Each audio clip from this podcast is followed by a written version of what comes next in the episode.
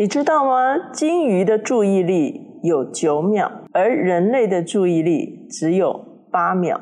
因此，怎么样能够引起别人的注意，顺利的建立人际关系，完成简报或者是演讲，来持续发挥影响力呢？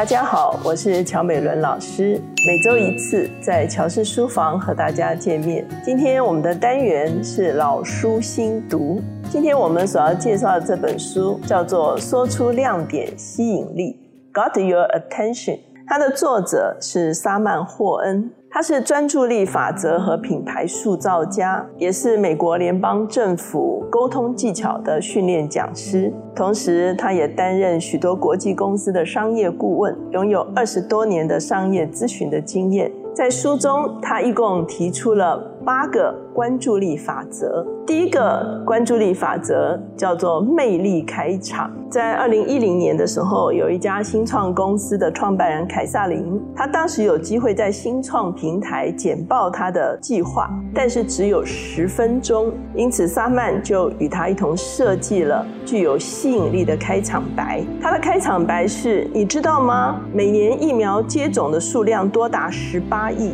你知道吗？那些疫苗近半数重复使用针头。你知道吗？人们在传播、延续我们所想要预防的疾病。想象一下，如果有一种用过即丢的无痛针头，而且价格更加便宜，其实你不用想象，因为我们已经研发出来了。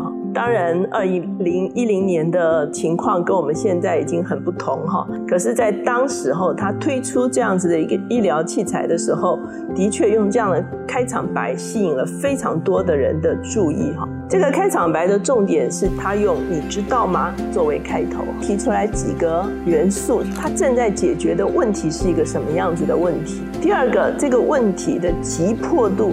第三个惊人的趋势改变，第四个尚未被满足的需求哈。第二个，他认为应该秀出实物。他说，这个电影《大白鲨》原本是一本小说了哈。那小说要推出的时候呢，出版社设计了一张海报，就是一个黑的背景，然后打上了白色的 “Jaws” 这个字。那出版社的社长看了以后，他就说，请这个美编重新设计。他说，为什么呢？因为这个字呢。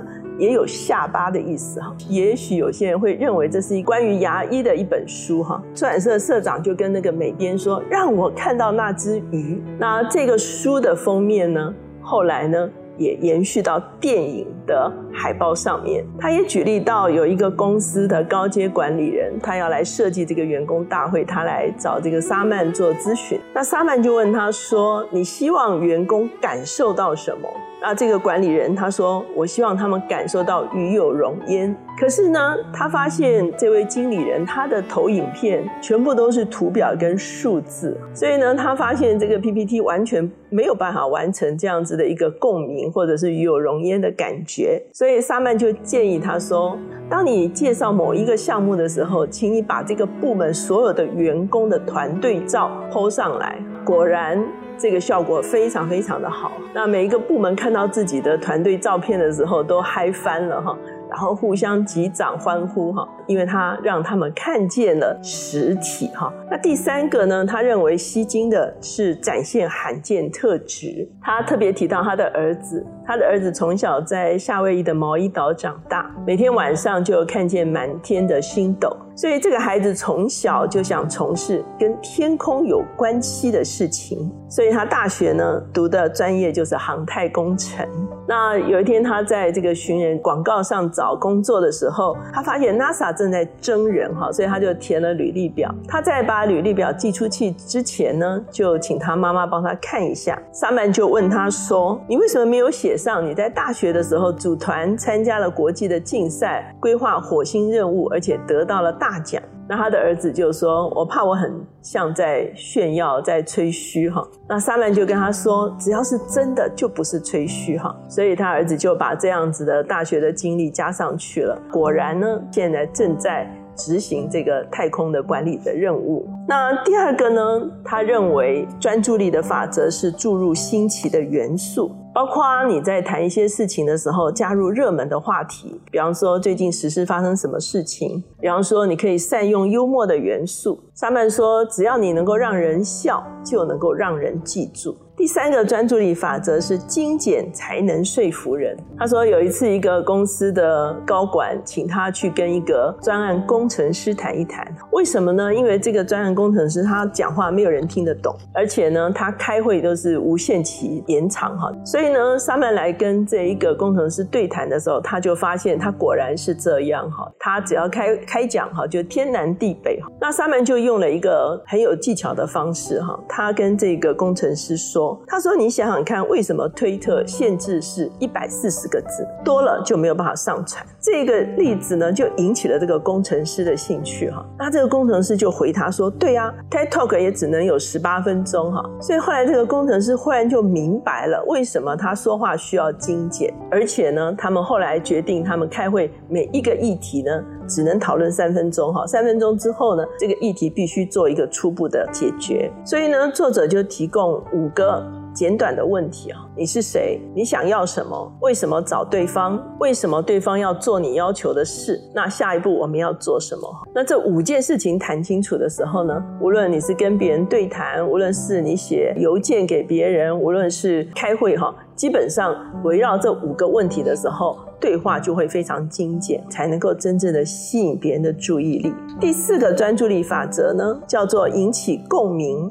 朗朗上口。那作者在书中举了一个例子哈，他说美国当年在推动系安全带这件事情哈，当然我们知道这已经行之多年哈，可是他们当年在推的时候呢，他们推动的口号是 “Click it or ticket”，所以呢，在英文里面它其实就有一个押韵在里面哈。那中文的意思就是不系安全带，罚单跟着来了哈。那因为这个口号非常简短而且有力呢，在当时候呢，产生了非常大的一个推动的力量。第五个。注意力法则是创造有趣的互动。那有一个人来找他咨商，哈，他就说他很难呢跟他的客户去解释他们所进行的到底是什么样子的产业，哈。那作者就问他说：“你可不可以提提供一些元素，哈？”那这个人就说：“信用卡啊，电脑啊，网上购物啊，等等，哈。”作者就建议他说：“你可不可以不要说一堆术语啊？你可以直接问对方说：你会不会网上购物？那对方也许回答说他有，也许回答说：哇，我太太。”很喜欢网上购物哈，你就可以跟他说，我们的行业呢，就是确保你太太网上购物的网络安全。哇，这个一句话就完全解决了刚才他很多术语的哈解释不清楚的事情。那这个人非常的高兴哈，他说至少他可以跟他八岁的孩子解释他到底在做什么。他也举了一个例子哈，他说有一个饭店的经理哈，他每个月需要开一次员工大会哈，他的做法就是每个月有不同的部门的主管来主持，而不是单单由他自己来主持哈。那好处是什么呢？好处当然就是每个部门的主管都非常积极，而且想出很多的花样哈来主持这个员工大会哈。那每个部门在主持这个员工大会的时候，那个士气哈也非常的高昂哈。他也讲到有一个关于自闭症。的一个医学的讲座哈，他在演讲一开始的时候呢，他就说家中有自闭症的患者的请举手啊。那会中中间有少数的人举手哈，然后他说你认识自闭症老师或专家的举手，那有一些人举手。那他最后说，了解一个家庭如果有自闭症的孩子的时候。他们所承受的痛苦是什么的？举手。那个时候，所有的人都举手。所以呢，他用了非常简单的一个互动，就使得他的演讲的这个开场是一个非常具有吸引力的开场。第六个注意力法则呢，是先付出关心才会被注意。当你在沟通的时候，你要用对方的语言，要以对方的需求为重，用心的聆听，而且常常说。告诉我看见了什么？告诉我你感受是什么？哈，第七个注意力法则是资讯实用才有价值。你需要把概念具体化。他特别提到一个非营利组织，他在这个募款参会有很多的单位参加，哈，那每一个单位只有五到十分钟。那其中有一个单位叫做孩童有梦，作者呢就帮助这个孩童有梦这个组织设计了一个故事，哈。那这个故事呢，是一个叫做杰杰的小孩，他十七岁的时候打曲棍球撞伤了脖子，当场瘫痪，非常多的手术跟复健之后呢，他还是很难行动哈。孩童有梦组织呢，就问他说他的梦想是什么？他说他的梦想就是到墨西哥去度春假。所以这个孩童有梦这个组织呢，带他去参加一个活动，叫做与海豚共游。那他们到了海豚中心，他们放进来一只海豚哈，可是那个海豚发现了杰杰的身体有问题啊，所以他不太敢靠近。所以后来这个海豚就游走了，那杰杰就很沮丧。然后没有多久呢，海豚中心他们就把另外一只海豚也放进来了哈，前面一只海豚的男朋友了哈，所以呢，两只海豚就一起游向杰杰哈。然后最后呢，这两个海豚呢就跟杰杰有非常好的互动哈，还亲吻了杰杰哈。那时间已经用完了，最后三十秒，报告者就说。我们已经帮助了五千位这样的孩子，我们只需要为每一个孩子募到一百块美金，就可以完成他们的梦想。那这样子的一个简报，马上引起很大的共鸣哈。那非常多的人在会后就来询问他们的事情。我们知道有一位十六岁的诺贝尔和平奖得主，巴基斯坦的马拉拉。那这位少女呢，她一直为巴基斯坦的女孩子争取受教权。可是呢，他在登上学校巴士的时候呢，就被枪击，送到美国去复健哈。那康复之后呢，他更积极的投入这个活动。有一次，有一位媒体访问他，问了一个很尖锐的问题如果你再次遇击，你会如何？在镜头上，马拉拉的表情好像枪手站在他的面前，然后他就对那个枪手说：“我要告诉你，教育有多么重要，最重要的。”是我希望你的孩子也能够接受教育。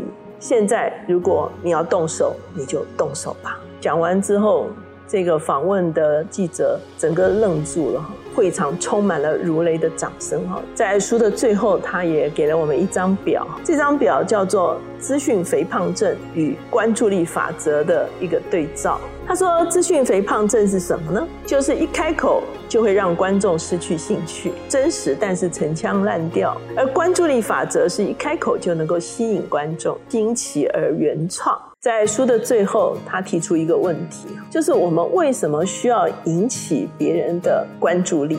吸引注意力不是为了出名，吸引注意力是为了发挥影响力。所以今天这本说出亮点吸引力。就介绍给大家。